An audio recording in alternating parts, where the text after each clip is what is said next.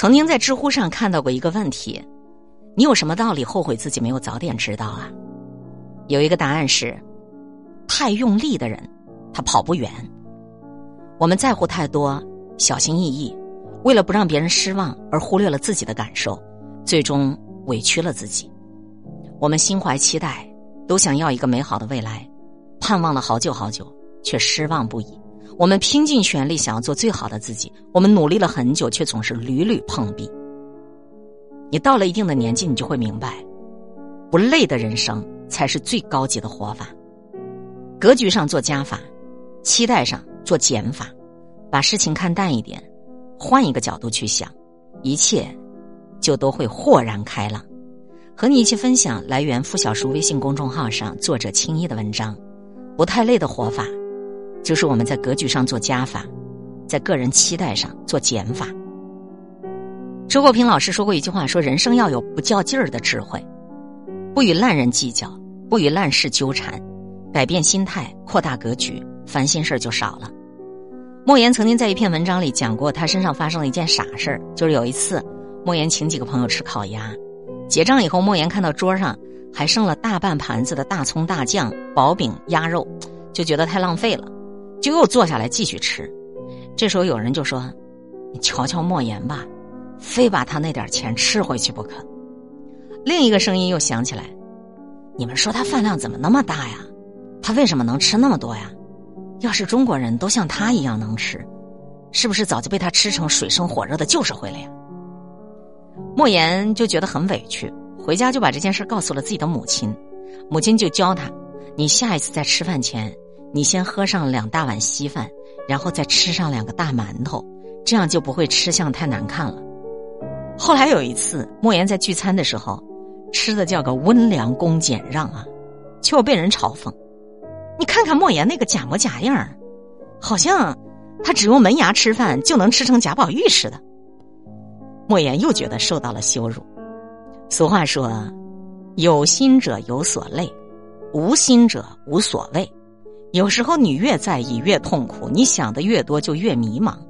真正聪明的人格局都很大，看起来是放过了别人，其实也是放过了你自己。宋朝有个宰相叫吕蒙正，他刚上任宰相的时候，有一名官员就在背地里议论他说：“这个人也配当宰相，可笑。”同僚就想揪出这个官员，好好教训一下他。吕蒙正阻止了，他说：“如果知道了他的姓名。”一辈子都得耿耿于怀，何必呢？再说啊，他说这些对我也没有什么损失啊。尼采在《善恶的彼岸》当中这么写：与恶龙缠斗过久，你自身也就变成了恶龙；凝视深渊过久，深渊必将回应凝视。生活中有很多痛苦原本是可以避免的，你越是在这些破事上纠缠，只会在沼泽地里越陷越深，生活越来越糟糕。高明的活法就是你无视他人的挑衅，最狠的报复就是你根本就不在乎。做人格局大一点，别总是为难了你自己。当你的期待小了，你的幸福就会变多。前不久，我有一个闺蜜向我吐槽她丈夫，说她丈夫结了婚就变了一个人似的。结婚之前吧，这个男人绕三站路也要接她上下班，下午还要给她点一份下午茶外卖，然后送到她公司。每年的纪念日啊、生日啊，他们家先生都会送礼物啊，并且安排烛光晚餐。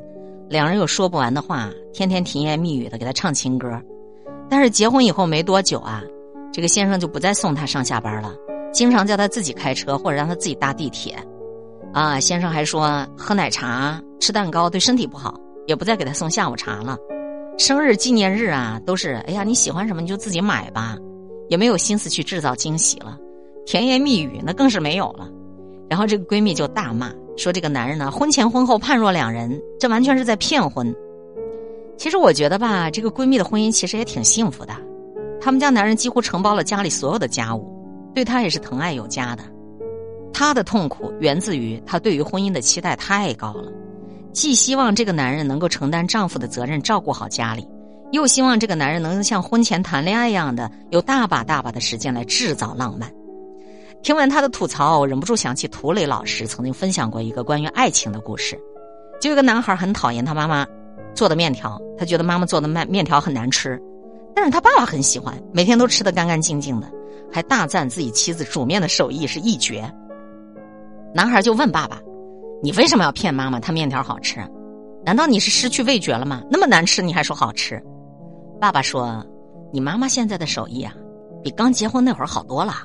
你妈妈愿意给我下面条，我就很满足了。我怎么会挑剔味道不好呢？”这位爸爸觉得自己的婚姻很幸福，因为他明白，接纳和欣赏。才是夫妻之间的粘合剂。过日子都是磕磕绊绊的，这个世界上哪有什么完美的爱人呢？你还是降低一下自己的期待，从你拥有的一切当中去发现小确幸，好过你戴着挑剔的眼镜去看待你的生活。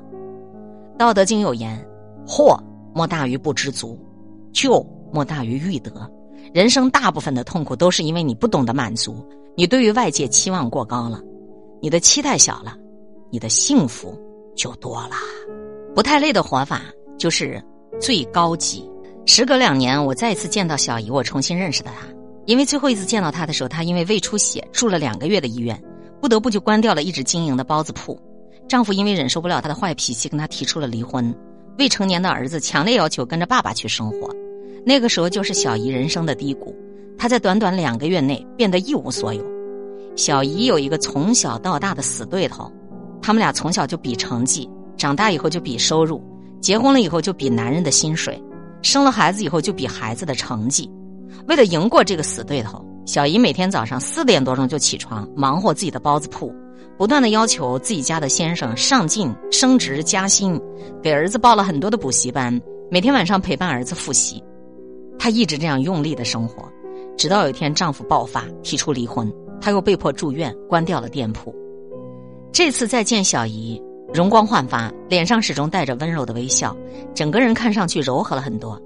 小姨说：“我以前就是太要强了，总觉得一定要拼命努力，那个才叫生活，想把周围的人都比下去。生了一场大病才知道，人生是自己的，每天轻轻松松的过，那个才叫生活。我现在早上跳一跳广场舞，下午去亲戚店里面帮帮忙，晚上再陪着先生一起散散步。”日子过得真的很舒服呀。我妈问你跟他复婚了吗？他说是的，我们复婚了。现在我也不要求他升职了，儿子的学习尽力就好，是不是九八五也不重要。我们一家人现在过得特别开心。知乎上曾经看到一个提问：你要跟别人盲目较劲儿是一种什么样的感受？有一个高赞的回答是：他就像是走进了迷宫去追敌人，本来想要打败对方，却把自己给困住了。其实，一个人的心越大，越少去攀比、去计较，也就活得越自在和坦然。放下那些令人痛苦的执着，才能够让自己获得身心灵的自由和轻松。就像杨绛先生所说：“我们曾经如此渴望命运的波澜，到最后才发现，人生最曼妙的风景，就是你自己内心的淡定和从容。”法国的启蒙思想家伏尔泰曾经说过一句话：“使人疲惫的，不是远方的高山。”而是你鞋子里的一粒沙子。人到中年，太多人把累挂在自己的嘴边你为什么会累啊？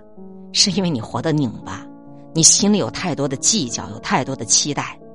殊不知，任你是谁，生活注定就是不完美的。一辈子很长，凡事我们都要看得开，看得淡，找到让自己轻松的活法。格局放大一点，期待减小一点，很多事情你想明白了。你也就不累了。今天会遇见什么人，会发生什么事，都有各种意想不到的可能性。分享传播有力量的文字，亲近感受真善美的观点和态度。空中和你相互勉励，保持微笑、淡定、从容的好心态。祝福有缘分在这里遇见的你，身体好，心情好。我是海林，欢迎来听一切刚刚好。本节目由喜马拉雅独家播出。欢迎订阅个人微信公众号“海林”和一切刚刚好。